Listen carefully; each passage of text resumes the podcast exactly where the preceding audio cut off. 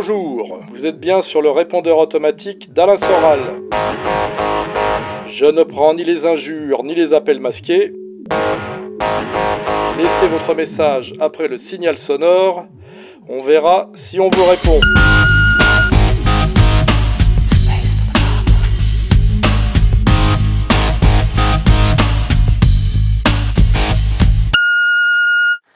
Monsieur Soran, euh, je voulais vous remercier, vous et votre équipe LR, pour votre travail de réinformation. Euh, ma question sera sur la virilité. Euh, vous parlez beaucoup de virilité et du coup, je voulais savoir quelle était votre définition de la virilité. Merci. Alors, question piège, la virilité. D'abord, il y a la racine vir, hein, qui veut dire homme, je crois, en latin. Donc, a priori, il y aura un lien intrinsèque entre la masculinité et la virilité, c'est-à-dire la notion de force physique et de courage moral. Hein. Évidemment qu'il faut qu'il y ait les deux dimensions. Ça s'oppose évidemment, pour moi, à, plutôt à lâcheté. Hein. lâcheté ou euh, féminité, mais au sens euh, peut-être gay du terme. Et euh, évidemment, les pièges dans lesquels ne pas tomber, c'est le brutalité, hein, qui serait pas synonyme de virilité. Pour ça qu'il y avait sur Internet un truc intéressant. On, on comparait Papacito en pimp blanc tatoué qui faisait des démonstrations un peu un peu grotesque là, de, virilité apparente. Et on avait euh, l'acteur français euh, Lino Ventura, euh, côté force tranquille. donc je pense que c'est assez juste ça. Hein. Je pense que si on veut chercher dans notre patrimoine, la notion de virilité chez nous, ça renvoie sans doute à la chevalerie chrétienne, c'est-à-dire chevalier et chrétien qui défend la veuve et l'orphelin, c'est-à-dire avec des courageux mais avec des valeurs. Hein. Voilà. Donc et puis si j'en parle, c'est parce que ça fait euh, cruellement défaut en ce moment. On voit qu'il y a un gros déficit de virilité et sur le plan physique, on voit qu'il y a une féminisation par le secteur tertiaire et aussi sur le plan psychologique et moral, effectivement, euh, bah, on le vit tous les jours nous dans la dissidence, la lâcheté, la désertion, la trahison, euh, voilà. Donc je donne pas une définition claire et définitive, mais c'est quand même cette double composante courage physique et une certaine rectitude morale. Hein.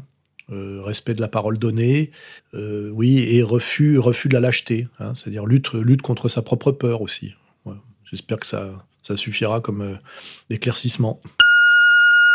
Bonjour Monsieur Soral, ne pensez-vous pas que la victoire de cette équipe de France soit un argument de poids pour une certaine propagande cosmopolite qu'avait d'ailleurs parfaitement identifié euh, Louis-Ferdinand Céline euh, dès son époque. Voilà, merci. Au revoir. Oui, moi j'ai un très grand respect pour Louis-Ferdinand Céline et il est évident qu'il y a du, vrai et du prophétique dans sa remarque. Mais par ailleurs, on a un peu changé d'époque. Je pense que ça serait encore pire si l'équipe de France avait perdu. Au moins là, elle a gagné.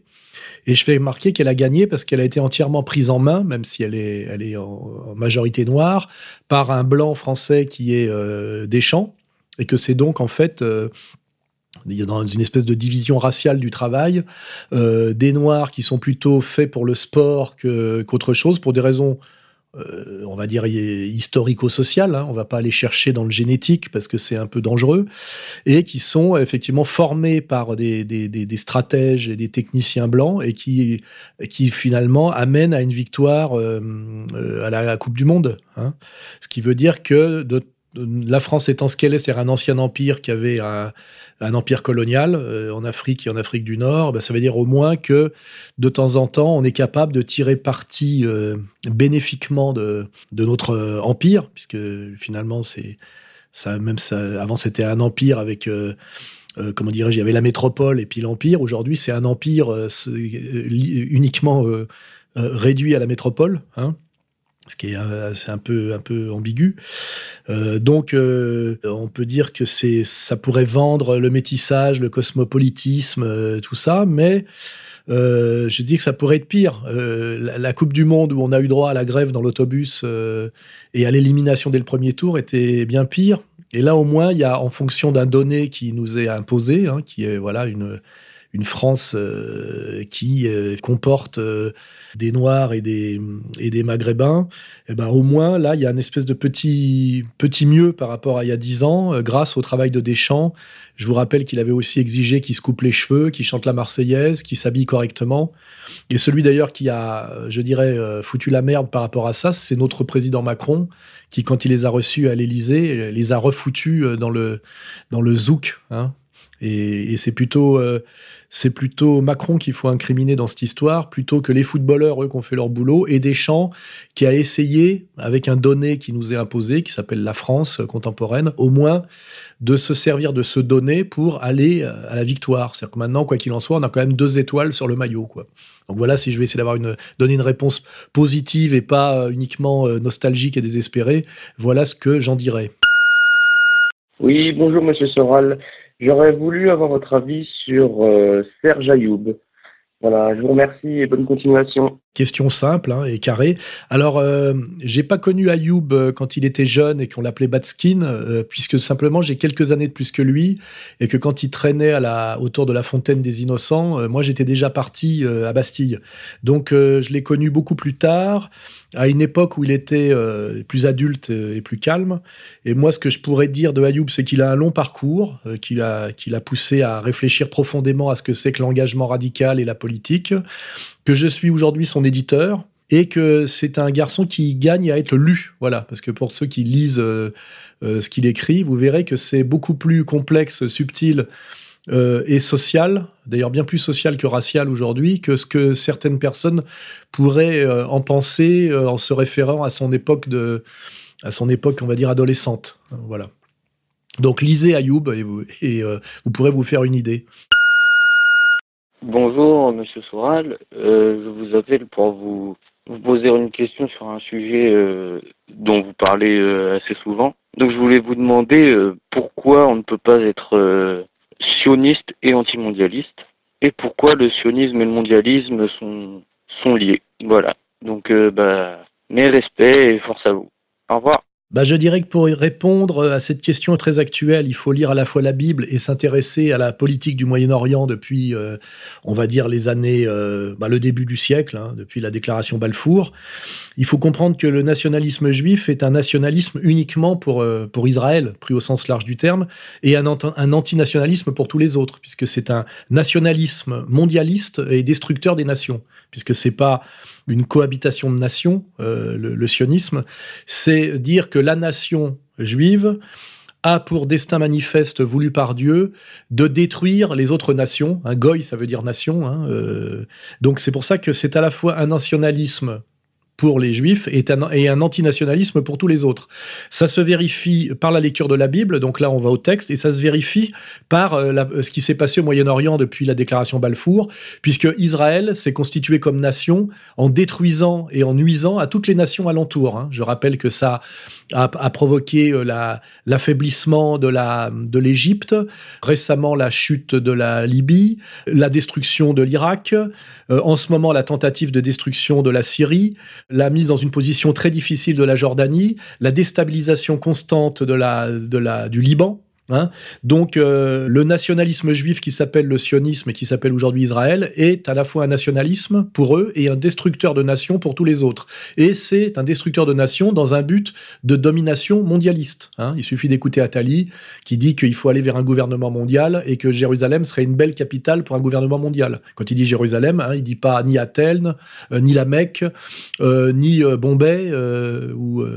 donc on, on, voit bien où ils veulent en venir. Hein. voilà. Donc c'est pour ça que nous AER, nous sommes des nationalismes qui dénonçons la mascarade euh, à la fois, je dirais, théorique et pratique de ce qu'on appelle le national-sionisme, euh, notamment actuel, promu de moins en moins subtilement d'ailleurs par Éric Zemmour.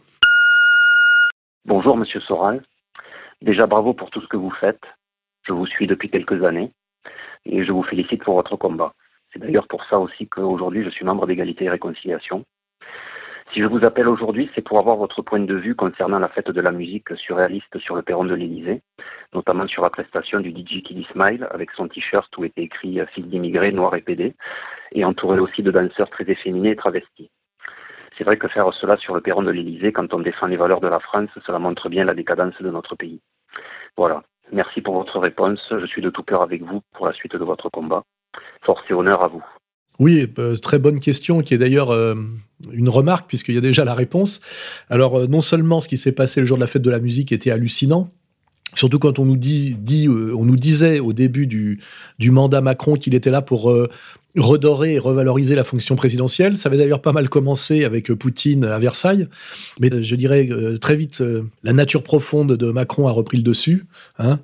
Le côté clubber, clubber gay, très excité par le, comment dirais-je, la, la, chair ethnique, parce que non seulement il y a eu cette, cette prestation hallucinante le jour de la fête de la musique à l'Élysée, mais ça s'est encore aggravé depuis, puisqu'on a eu la manière dont, dont Macron a géré l'équipe de France victorieuse euh, de football, qui était euh, encore un signe supplémentaire de, je dirais, de ses penchants et de ses faiblesses. Et puis après, il y a eu encore plus hallucinant ce qui s'est passé à, Saint-Martin, là, euh, carrément il enlace des jeunes noirs torse nu.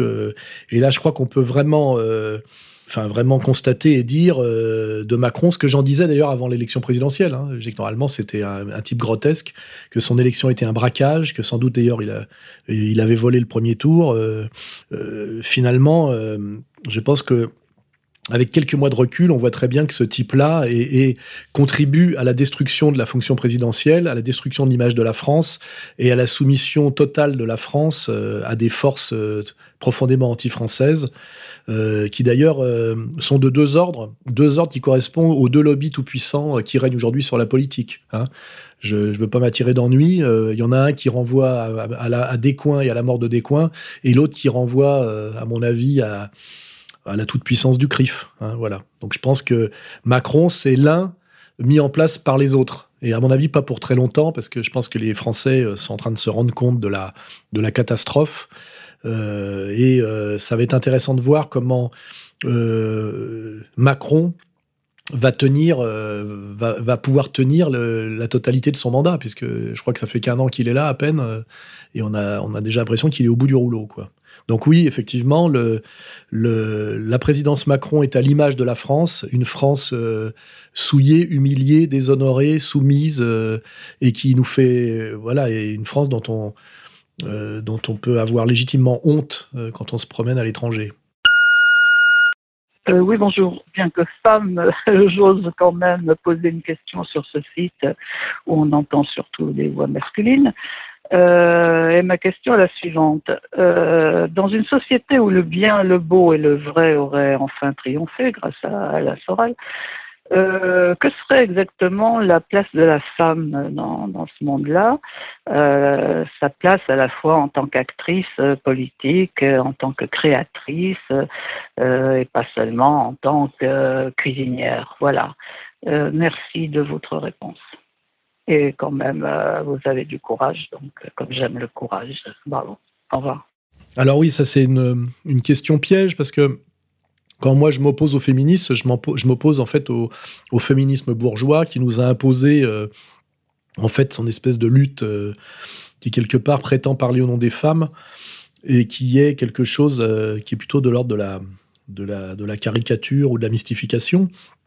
Je ne sais pas ce que c'est qu'une société idéale où, où, le beau, le, bien et le, vrai seraient réconciliés, mais je sais en tout cas que récemment je suis allé en Corée du Nord. Il y a euh, là-bas une mode féminine qui incite les femmes à être féminines, euh, dans le but d'ailleurs de favoriser les couples et la natalité, mais en même temps, euh, quand on pose la question à une, quand on pose la question à des jeunes filles scolarisées, quel est votre rêve une fois adulte Elles disent souvent qu'elles rêveraient d'être chercheurs en sciences de dures, polytechniciennes, etc. Et si je me réfère aussi aux aux anciens pays socialistes, euh, on n'opposait pas systématiquement la mère à, comment dirais-je, à la chercheuse ou à la femme politique. Je pense que c'est notre féminisme à nous qui, qui nous oblige à, être dans ces espèces de dualité exclusive. Hein. Donc, dans une société assez saine, je pense que euh, on n'opposerait pas systématiquement la fonction, je dirais, majoritaire de la femme qui est euh, qui est épousée mère à la fonction, je dirais, euh, plus rare et plus marginale des femmes de génie qui peuvent être chercheurs, femmes politiques, voire artistes. Même si je crois quand même que, euh, pour des raisons que j'ai expliquées, essayé de démontrer dans, dans un livre comme Vers la féminisation, euh, statistiquement, les femmes euh, créatrices au sens large sont plus rares que les hommes créateurs. Mais plus rares, ça veut, pas, ça veut, ça veut dire qu'il y en a moins tendanciellement, mais ça veut pas dire qu'il y en a pas. D'ailleurs, si je veux être un peu taquin, je vous donnerai l'exemple d'une Leni Riefenstahl, qui était, qui était, je veux dire, qui est une une héroïne féministe dont les féministes se servent très peu parce qu'elle est très gênante, mais qui avait toutes les qualités de euh, actrice, euh, danseuse, euh, séductrice, artiste de très grand talent, avec une dimension politique. donc pour, pour répondre, oui, c'est le féminisme bourgeois contemporain qui qui nous pousse à, dire du mal entre guillemets, euh, à dire du mal des femmes. Mais en fait, c'est pas des femmes dont on dit du mal, c'est du féminisme, et surtout qui pose des, espèces de, catégories opposées euh, qui finalement font, font, plus de tort que de bien, puisque puisqu'effectivement, euh, je me retrouve dans le camp des des, misogynes à cause d'elles, alors que que si si on réfléchit à à mon activité pratique. Par exemple, la personne qui fait toutes nos couvertures de livres, qui sont des belles couvertures, est une femme. Elle a du talent, mais elle, elle ne s'est jamais présentée comme féministe et elle a jamais, euh, elle a jamais, euh, elle s'est jamais présentée de façon agressive. Ça, voilà, donc euh, je vous dis, on est plutôt sur des problèmes, je dirais, de, statistiques. Et après, il y a l'aventure humaine, l'exception, et le génie par définition est exceptionnel. Donc donc c'est le génie est hors catégorie et les femmes y ont droit, bien évidemment. Bonsoir Alain, j'espère que vous, vous, portez bien, vous et bonsoir à toute l'équipe de R. Je, voulais vous demander effectivement euh, ce que vous pensez, comment vous expliquez la, euh, la phrase suivante, la signification de cette phrase souvent utilisée par les féministes, qui est la suivante, derrière chaque grand homme, il y a une femme. Je vous remercie. Bah, ça, c'est une question qui complète la précédente. Je ne crois pas que cette phrase soit une phrase de féministe. Hein. C'est une phrase euh, beaucoup plus euh, traditionnelle. Et euh, si on réfléchit, ben, ça renvoie déjà à, la, à la, mère. C'est-à-dire que beaucoup de grands hommes ont eu une mère aimante qui avait beaucoup investi dans leur fils. On pense à de, grands artistes ou, de grands politiques. Euh, et, donc, effectivement, cette phrase est vraie. C'est-à-dire que derrière chaque grand homme, il y a souvent une femme, c'est-à-dire une mère qui les a, euh, qui a cru en eux, qui les a poussés, qui leur a donné une espèce de force de caractère, une croyance en eux. Ça, c'est souvent vérifié. Et puis aussi, plus, plus largement, euh, derrière chaque grand homme, souvent, il y a euh, l'épouse qui permet la stabilité du couple. Cette stabilité du couple, de, stabilité du couple permet la, capacité de production. Si je me réfère à moi, j'ai été marié pendant 15 ans. Quand j'étais marié et bien marié et heureux en ménage, c'est la période où j'ai été le plus productif puisque j'écrivais, euh, voilà, grâce aussi à, la paix intérieure et aussi sans doute au, au complément matériel que que m'apportait ma femme. Donc, euh, qu'il y ait une femme derrière chaque grand homme et pas une phrase euh, féministe. C'est une phrase qui, effectivement, euh, a conscience et tient compte de ce qu'on appelle la complémentarité des sexes, qui remonte à, enfin, avec cette idée de l'androgyne primale, et que, effectivement, un homme seul, ce qui donne aussi l'idée que le, ce qui est fondateur, c'est le couple, hein, puisque pour qu'il y ait une humanité, il faut des, hommes et des femmes ensemble qui se, qui se reproduisent. donc cette idée que moi il n'y a pas de grand homme sans femme et que l'homme sans la femme euh, est un être euh, non seulement solitaire et fragile et, sans doute malheureux, et puis plus radicalement, effectivement, que l'homme sans femme, eh ben, ça donne Renaud Camus, c'est-à-dire qu'à un moment donné, il y a la disparition de l'espèce humaine. Hein. Donc euh, c'est toujours pareil, c'est le féminisme bourgeois par son agressivité et sa, sa, fausseté, au sens erreur et malhonnêteté, qui nous amène à, comment dirais-je, à récuser ce genre de phrases euh, et à prendre ce genre de phrases pour des phrases féministes, alors que ce sont tout simplement des phrases de bon sens euh, étayées par le réel. Euh, donc oui, effectivement, derrière chaque grand homme, pratiquement, derrière chaque grand homme, il y a une femme, oui. Ça, soit sa mère, soit son épouse. Bonjour Monsieur Soral. Voilà, il y a quelques jours sur le plateau de Thierry Ardisson, une polémique a éclaté c'était une discussion entre Éric Zemmour, Natacha Polony et euh, Absatou Si, qui se trouve également être la, compagne d'un homme politique connu. Euh, suite à cette polémique, euh, a été évoquée notamment par euh, Monsieur Zemmour la judiciarisation croissante et le caractère fortement émotif de la société française.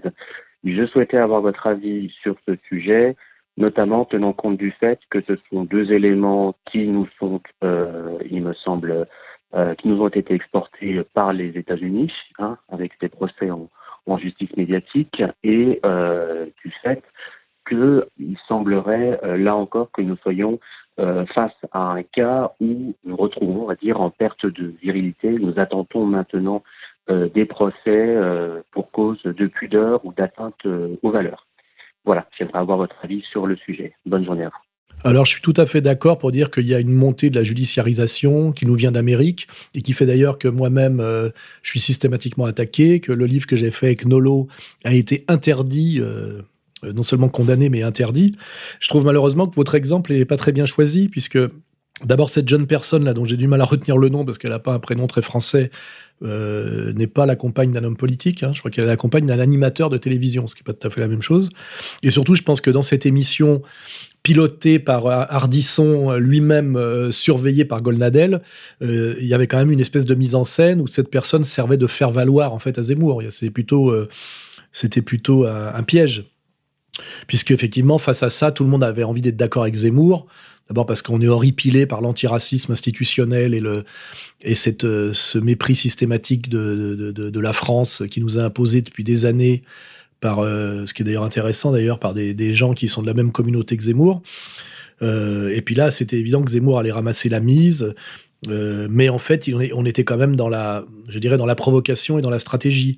Donc cette personne-là, effectivement, euh, la, jeune femme, là, a été un peu l'idiote utile, le faire valoir. Et il faut, je sais même pas d'ailleurs si euh, elle a porté plainte réellement. Je pense qu'elle s'est plutôt débrouillée pour pour toucher de l'argent.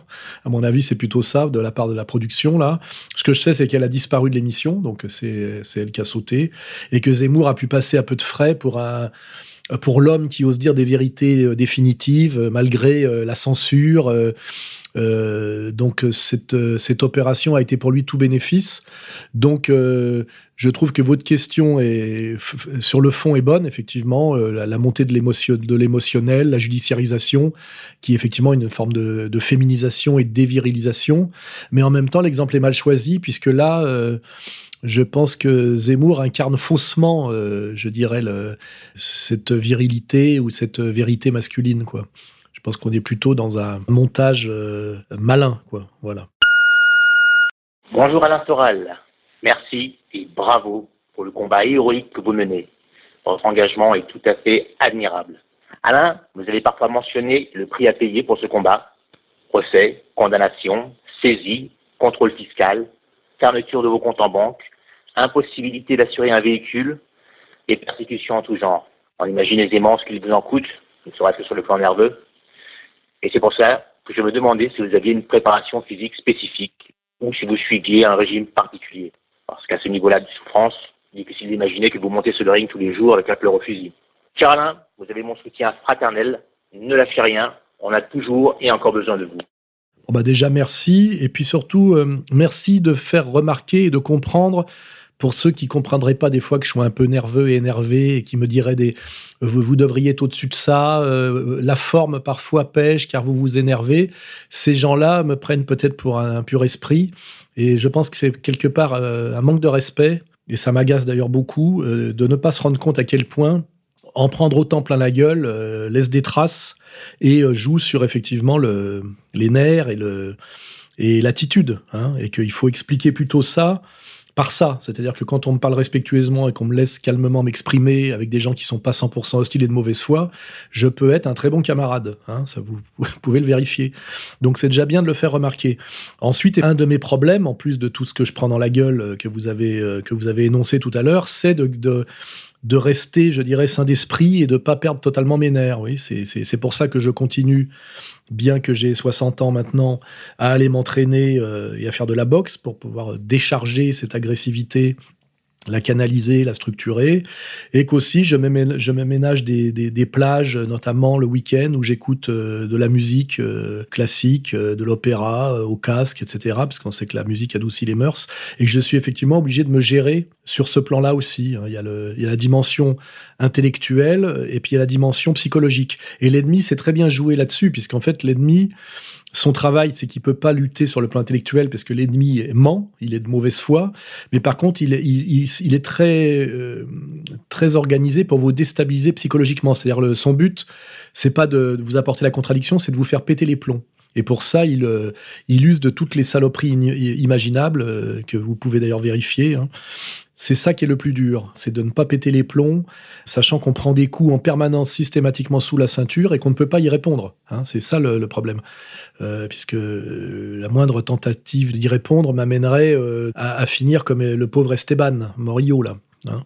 Voilà, donc euh, il y, a, le combat politique, le, travail de réflexion euh, qui demande, euh, oui, des capacités intellectuelles, mais il y a toute la dimension psychologique qui, explique sans doute pourquoi tellement de gens, tellement peu de gens mènent ce combat ou, ou pourquoi tellement de gens évitent de le mener. Parce que je pense que beaucoup de gens ont les moyens de comprendre ce que je comprends, mais la différence se fait plutôt sur la, capacité d'encaisser les coups et de pas devenir, devenir dingo. De ce point de vue-là, d'ailleurs, j'ai une très grande admiration pour Dieudonné, qui, qui en prend vraiment plein plein la gueule et arrive toujours à rester drôle, à rester rond. D'ailleurs, euh, souvent un, peu plus que moi.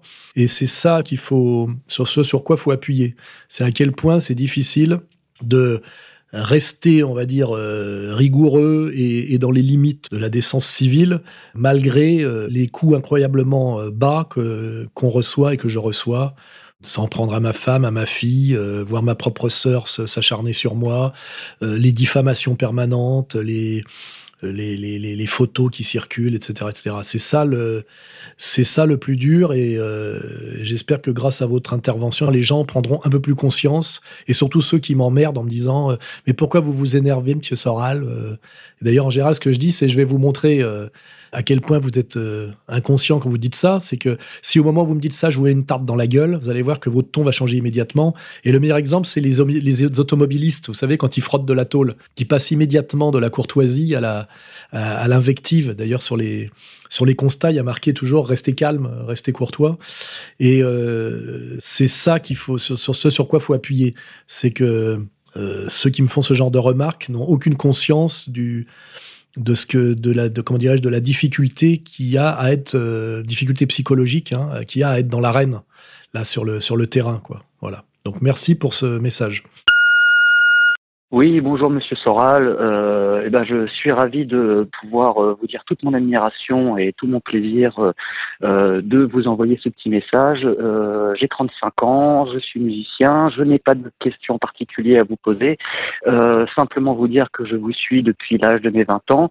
On vous le dit souvent, mais je vous le répète parce que ça doit vous faire plaisir. vous m'avez formé politiquement, ça m'a permis d'éviter tout ce, tout ce matraquage horrible. voilà prenez soin de vous, surtout prenez bien soin de vous et, euh, puis bah écoutez, euh, on, est là avec vous. Voilà. Euh, au revoir, Monsieur Soral. Bon bah merci. Là, il n'y a pas de questions, donc c'est encore plus simple.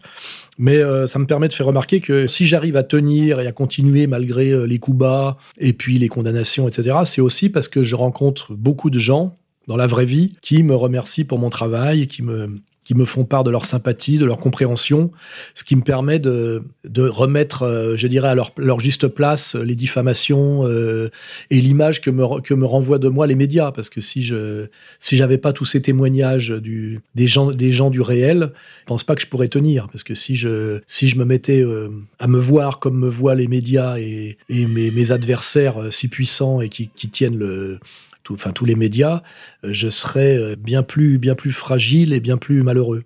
Donc, euh, encore merci, puisque effectivement, ce sont les témoignages de, sympathie et de soutien comme les vôtres qui me permettent de tenir. Oui, bonjour euh, Monsieur Soral. Euh, je vous appelle pour savoir ce que vous pensez des psys, psychiatres, euh, psychanalystes, psychothérapeutes, etc. Est-ce que vous pensez que c'est une science, une pseudo-science, du charlatanisme? Est-ce que vous pensez qu'ils sont utiles? Est-ce qu'ils créent pas plus de problèmes qu'ils en résolvent? Vous devez savoir bien sûr que le livre noir de la psychanalyse, alors je ne sais pas si vous l'avez lu, et le crépuscule d'une idole de Michel Onfray euh, ils sont sortis il y a quelques années et invalident des thèses de Freud. Est-ce que les thèses de Freud vous paraissent, vous paraissent valides ou aberrantes euh, euh Est-ce qu'il n'y a pas un effet placebo pour ceux qui vont mieux avec les psys? Et puis la deuxième partie de ma question, c'est est-ce que vous ne pensez pas que les psys ont un rôle de normalisation sociale au service euh, d'un État répressif? Est-ce qu'il ne s'agit pas de normaliser les individus, d'asservir les bases dans un but, dans un but quasi politique? Les psys ont des salaires de hauts bourgeois par rapport à l'ensemble de la population et on a plus tendance à apprécier la société quand on a de l'argent, surtout dans une société où tout s'achète. Donc, est-ce qu'ils n'ont pas tendance à accuser les gens plutôt, de, enfin, accuser les gens de leurs problèmes plutôt que d'accuser la société dans laquelle ils se complaisent? Voilà. Donc, je résume. Euh, première partie de la question est-ce que vous croyez en l'utilité des psys? Et euh, la deuxième partie, c'est est-ce que c'est pas un moyen politique euh, d'asservir les masses? Euh, Je vous remercie de, me répondre sur ces questions. Au revoir. Alors là, c'est plus qu'une question, c'est tout un, c'est tout un sujet avec des tas d'aspects différents. Et alors, première chose, la psychiatrie et la psychanalyse, c'est pas tout à fait la même chose. La psychiatrie s'appuie en partie quand même sur, on va dire, sur la, clinique, hein, la médecine. La psychanalyse, c'est ce qu'on appelle la métapsychologie euh, freudienne. Hein, c'est un, ça n'a pas de, de, base, de base clinique. Alors, euh, qu'est-ce qu'on peut dire que la psychanalyse a été à la mode à une époque et qu'elle est aujourd'hui un peu démodée? Euh, C'est une théorie qui est assez fragile et qui sans doute euh, part sur certaines intuitions qui sont intéressantes, qui d'ailleurs recoupent les, les travaux d'Henri Vallon, hein, euh, notamment bah, la structuration de la psychologie par l'Oedipe, c'est-à-dire le rapport au père et à la mère. Euh, il y a des choses comme ça qui, à mon avis, sont pas totalement à rejeter. Mais après, l'idée de la cure, euh, euh tout ce qu'il y avait derrière, euh, là, à mon avis, c'est tout ça est derrière nous maintenant. Après, il y a un autre aspect, c'est euh, quand on parle de la, psy, la psychiatrie comme euh, théorie d'enfermement, de, domination politique. Euh, là, il y a une autre idée qui est complètement différente qui renvoie à la thèse de Foucault. Là, et là, c'est un peu dangereux parce que euh, il faut d'abord rappeler qu'un fou est quelqu'un qui souffre, un fou est malheureux. Et il y a eu toute une mode à une époque, euh, sans doute une lecture un peu légère du travail de Foucault, pour dire que le fou était un poète, un homme libre euh, et une sorte de génie mécompris, avec une dimension charmante. Et ça, c'est aussi faux que... Comment dirais-je que de croire que la psychanalyse est une science. Hein. Donc c'est encore un autre aspect. Le fou est quelqu'un qui souffre et qui a besoin euh, un d'être encadré socialement parce qu'il peut être dangereux et deux euh, d'être euh, accompagné parce que il est en, souffrance. Donc on peut pas faire l'abstraction de la, psychiatrie. La psychiatrie euh, ne guérit sans doute pas mais elle gère. Elle gère euh, sur le plan social c'est nécessaire. Et d'ailleurs ce qu'il faut faire remarquer c'est qu'à l'époque où les thèses de Foucault étaient très à la mode sur le fou il ne faut pas enfermer le fou. Euh, ça a correspondu à une époque où les budgets de la psychiatrie ont baissé et on a foutu les fous dehors et on, on les a laissés à la, surveillance du citoyen avec des tas de, choses dangereuses, des agressions, etc. Donc il faut se méfier de la thèse, euh, on va dire de la thèse Antonin Artaud, là, hein, sur le, fou génial. Hein. Le, fou est un type qui souffre, qui, qui, pose un problème social et qui, de toute façon, même s'il n'est pas guéri, a besoin d'être géré par le, social et le politique. Ça, c'est à peu près indépassable. Après, il y a l'autre pendant, parce que là, il y a, plein de sujets dans votre question, c'est la psychiatrisation. Là, ça renvoie récemment à ce que Polony a dit de moi, que j'étais pathologiquement antisémite. Et là, ça renvoie aussi aux dissidents soviétiques, où comme on n'avait pas de réponse à leur apporter politiquement, on en faisait des, psychiatriques, puisque comme ils, ils osaient contester le paradis socialiste, c'est donc qu'ils étaient fous, parce qu'il fallait être fou pour oser contester le paradis socialiste, et donc on les foutait en hôpital psychiatrique. Donc il y a toutes ces dimensions qui se, euh, qui s'entrechoquent là hein, dans la question que vous avez posée. Hein, le, euh, la psychiatrie qui sans doute n'est pas une science exacte et ne soigne pas, mais qui est quand même socialement nécessaire pour gérer les fous, les fous qui sont quand même des gens en souffrance et pas des génies épanouis. Euh, la psychanalyse qui a été très à la mode à une époque et qui l'est beaucoup moins parce qu'elle est, elle, est sur des bases très fragiles. Et puis l'aspect politique de, de l'autre côté, ne pas enfermer les fous parce que c'est sympa les fous dans la nature c'est pas tout à fait vrai, ça peut donner des assassins, et en même temps euh, mettre à l'asile euh, psychiatrique des types comme Soral parce qu'ils osent euh, contester certaines versions officielles. Qui, structurent l'idéologie dominante, c'est aussi un problème. Donc voilà, là, il n'y a, pas de réponse aux questions que vous avez posées. Il y a simplement ça ouvre une discussion intéressante avec des tas de dimensions là que je viens d'effectivement d'évoquer rapidement. et c'est à peu près tout ce que je peux faire compte tenu de la complexité du sujet. Salut Alain, bah écoute, j'ai une euh, une question un peu euh, historique pour toi. Que pensais-tu que penses-tu de Rasputin? Était-il un, manipulateur de ouf euh, Et qui l'a vraiment tué, sachant que les diplomates ont disparu très peu de temps après son assassinat? Est-ce que tu penses que son assassinat était dommageable pour pour la Russie et ça aurait pu être en être autrement aujourd'hui pour la Russie s'il n'avait pas été assassiné? Merci beaucoup en tout cas. Bye. Alors bon, déjà, euh, je vais être honnête, je connais pas assez bien le sujet pour euh, en dire quelque chose de, sérieux ou de définitif. Ce qui est intéressant chez Rasputin, c'est sa, mort et, son annonce prophétique, puisqu'il a dit que le tsarisme ne survivrait pas à sa mort, et ce qui s'est quand même vérifié. Bon, après, c'est dû au hasard ou pas. Mais il me semble pas que ce soit un personnage décisif dans l'histoire de, de la Russie. Il me semble que c'est plutôt euh, euh, Stolypine qui, est le personnage sur lequel il faut se, pencher, puisqu'on peut, on peut penser que si Stolypine n'avait pas été assassiné, il aurait pu permettre de réformer le, tsarisme et euh, peut-être d'empêcher à la Russie cette, période étrange là, de 70 ans qui s'est appelée le soviétisme. Donc, euh, j'ai pas grand-chose à dire sur Rasputin. Je pense qu'il faut, euh, il y a les personnages de l'époque à étudier. Euh, c'est sans doute Rasputin, Stolypine, Kerensky et Lénine pour voir comment les les faits à travers des personnages se sont enchaînés pour passer effectivement d'un empire chrétien millénaire à, à une expérience radicalement différente qui s'est appelée l'URSS. Voilà, donc euh, l'histoire, euh, de ce point de vue-là, l'histoire russe est passionnante comme l'histoire de France. Il y a quand même des, parallèles assez intéressants entre la Révolution française et la Révolution russe avec des personnages, euh, des, phases successives, pas mal de, points communs. Donc je, je n'ai rien à dire de particulier sur Rasputin que je connais pas assez bien. en revanche, je crois qu'il est très intéressant pour pour comprendre ce que c'est que des ce que c'est que des révolutions, euh, d'étudier à la fois de près euh, la révolution la période de la révolution française et la période de la révolution russe. Voilà, c'est tout ce que je peux en dire. Bonsoir Monsieur Soral, euh, je vous appelle en fait, j'ai juste une question. Qu'est-ce que vous pensez d'Éric Ciotti et de son CNTF Voilà, je vous remercie. Au revoir. Vaste question. Euh, j'ai rencontré Fioril, euh, qui est un gentil monsieur.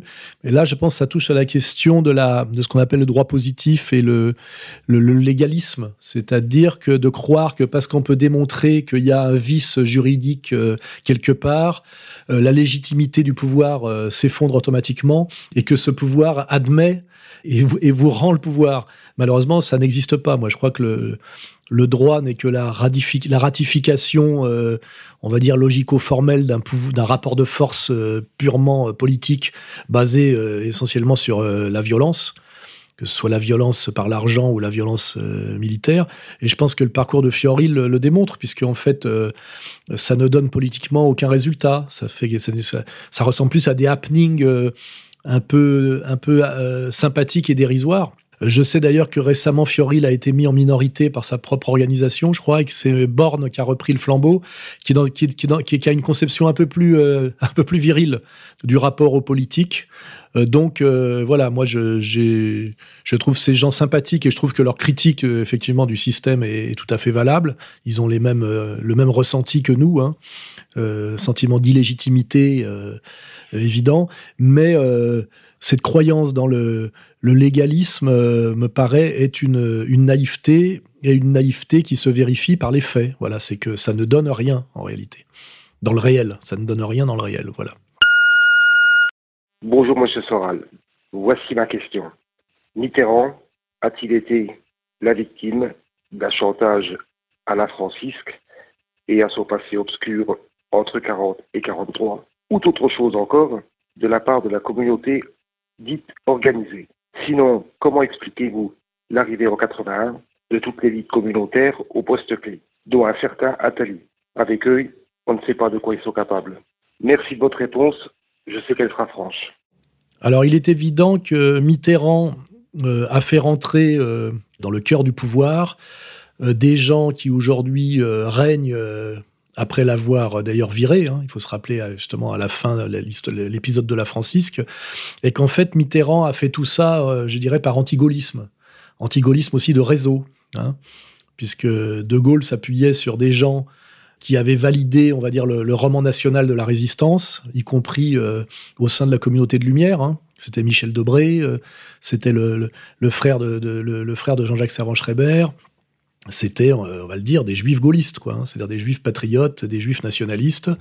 Et Mitterrand, par antigaullisme, euh, antigaullisme de réseau et sans doute de personnel, a fait rentrer lui dans le pouvoir, effectivement, ce que représente Attali euh, et, euh, et tous ceux qui sont venus à sa suite. Et que non seulement il a fait ça, ce qui est tragique, mais en plus, ces gens-là l'ont viré à la fin.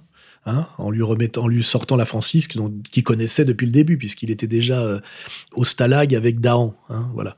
Donc, de ce point de vue-là, Mitterrand, qui est un personnage intéressant, et, et, je, le, je, le, dis, un très très mauvais président de la République française. Il nous a fait beaucoup de tort. Hein. C'était un, un Florentin, comme on dit, et qui, par goût du, pouvoir personnel et, profondément pervers, a fait énormément de tort à notre pays et a pris des décisions, euh, que ce soit en politique étrangère euh, ou même, de, euh, ou même d'ailleurs par des choix de type esthétique et architecturaux comme ses grands travaux. Tout est moche dans les grands travaux de Mitterrand, a montré qu'il était en fait un, un être assez fascinant et, d'ailleurs assez profondément français, je ne sais pas au sens voltairien du terme, mais un, homme politique catastrophique pour le pays et qui a sans doute inauguré euh, toute la, catastrophe dans laquelle on est en plein aujourd'hui. Hein. C'est à partir de lui que euh, je dirais qu'il a fait rentrer le, renard dans la bergerie. Et euh, je pense qu'on est, on est légitime avec le recul de dire beaucoup de mal de Mitterrand, indépendamment d'ailleurs de, se poser la question de savoir s'il était de, gauche ou de droite. Hein c'est euh, pour moi c'est un, très mauvais français. Bonjour Monsieur Soral, euh, j'aimerais avoir votre avis sur euh, la perquisition concernant Yahya Agouasmi. voilà, je vous remercie. Bah, je me pose la même question que vous. Je vois que là, il y a ce qu'on appelle une rentrée avec un calendrier et qui correspond à une, une aggravation de la domination sioniste sur la France, puisqu'on voit que on a le bouquin de Zemmour et la mise en avant du national-sionisme. On a les, attaques que subit Dieudonné, qui normalement devrait être en paix dans son nouveau théâtre et qu'on essaie d'empêcher à tout prix de, jouer par des mesures totalement illégales. On a contre moi les attaques qui s'aggravent. Euh, on a d'ailleurs aussi Ramadan qui a été mis en tôle très étrangement et qui pourrait aujourd'hui répondre euh, en tant que musulman à Zemmour et qui ne peut pas le faire. Et on a effectivement récemment Yaya Guasmi euh, perquisitionné avec 200 types du GIGN alors qu'il anime un centre chiite plutôt religieux dans la région de Dunkerque, qui n'a pas grand-chose à voir euh, avec le terrorisme, hein, puisque lui, euh, c'est un anti-Daesh en tant que soutien du, on va dire soutien lointain en plus du, du, du Hezbollah, euh, du Hezbollah chiite d'inspiration iranienne. Donc j'ai l'impression que tout ça correspond à une mise au pas euh, de tous les opposants euh, à la dictature sioniste française et à, euh, comment dirais-je, à l'aggravation d'une domination qui correspond à un calendrier. Si je veux aller un peu plus loin, je dirais qu'aujourd'hui, les sionistes, pour les appeler comme ça, ont compris que Poutine n'était pas leur, leur pote. Hein. Cela, on voit bien que les, derniers événements de Syrie l'ont démontré. Ils n'ont pas une grande confiance en Trump, qui est un isolationniste, hein, dans la tradition de, de Lindbergh. Erdogan leur a tourné le dos euh, euh, très très très très frontalement, même si les médias français en parlent assez peu. On peut parler de, politique antisémite d'État, hein, pratiquement en, Turquie. Et j'ai l'impression que les sionistes ont décidé que la France allait être le, sanctuaire euh, et le bastion et la, forteresse du, sionisme mondial. Hein. C'est-à-dire que voilà, l'arrestation de spectaculaire et sans lendemain, parce qu'en plus c'est un coup de c'est un coup de, d'esbrouf, hein, de Yahya Guasmi participe de ce calendrier. La France devient chaque jour un peu plus, et là on a encore opéré à ce qu'on peut appeler un saut qualitatif, une dictature euh, sioniste, pour ne pas dire plus. Bonjour Monsieur Soral. Euh, que pensez-vous du rifici intracommunautaire, en, en plusieurs épisodes, hein, entre le gouvernement israélien et les réseaux de George Soros? Voilà, merci, au revoir. Bonne question. On voit bien qu'il y a deux réseaux de pouvoir qui sont issus de la même communauté, mais l'un qui fait passer le mondialisme avant le sionisme et l'autre le sionisme avant le mondialisme. Sachant d'ailleurs que dans les deux cas, toute cette histoire finit à Jérusalem. Hein. Euh, mais Jérusalem, capitale d'Israël, ou Jérusalem, capitale du monde. Hein. Ce sont pas tout à fait les mêmes visions et les mêmes euh, process. Et effectivement, il y a un peu de, ça tiraille un peu, puisqu'on voit bien aujourd'hui que les, sionistes jouent la carte du néonationalisme, notamment européen, en, euh, prenant le, train en marche et en, essayant de, je dirais, de, de se déclarer euh, néo-nationaliste pour euh, accompagner les, les mouvements anti-Union européenne euh, d'Europe et en essayant d'accoler à ces néo-nationalismes le sionisme. On voit bien d'ailleurs que Orban s'était déclaré sioniste, Salvini se déclare sioniste, les nationalistes anglais se déclarent sionistes. Donc on voit aujourd'hui que les sionistes jouent la carte du nationalisme pour justifier leur nationalisme à eux, alors qu'à mon avis, c'est un nationalisme qui n'a rien à voir, alors que les mondialistes euh, euh, ne passent pas par ce calendrier-là. Ils sont, c'est la logique de la destruction des États pour arriver à travers des, des étapes intermédiaires comme l'Union européenne au gouvernement mondial par la disparition des frontières et des États. Donc on voit bien aujourd'hui qu'il y a des gens qui, de la communauté qui sont donc des euh, néo-nationalistes pour soutenir et, montrer comme modèle Israël, hein, le modèle des nations, et de l'autre côté, dans la même communauté, se réclamant effectivement de Soros plutôt que de Netanyahou ou Golnadel, des gens qui sont restés sur le calendrier. La nation est quelque chose de périmé, la frontière euh, est quelque chose qui entrave les libertés. On voit bien la stratégie des migrants, et là on est sur la logique Soros. On voit aujourd'hui que Golnadel s'en prend à Soros, mais ça me fait un peu penser, vous savez, euh, quand vous êtes interrogé par la police et qu'il y a le bon flic et le mauvais flic. Alors, si vous êtes dans la psychologie individuelle, vous dites, bah, il y a un gentil et un méchant. Mais si vous prenez du recul, hein, c'est-à-dire passer de, de comprendre à expliquer, vous voyez qu'ils travaillent tous les deux pour la police et qu'en réalité, ils sont parfaitement complémentaires et de connivence.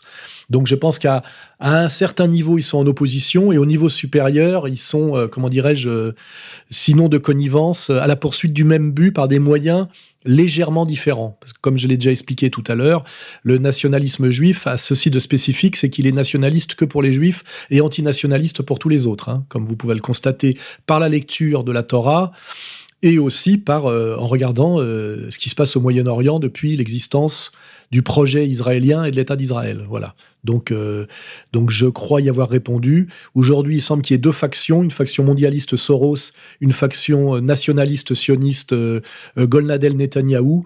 Mais je pense que c'est une, une, opposition qui n'est que relative, si elle n'est pas fictive, et qui de toute façon, comme je l'ai dit, amène dans les deux cas à euh, Jérusalem, au-dessus de tout. Voilà. Et moi, euh, je ne suis pas intéressé à ce projet qui passe par un côté ou par l'autre.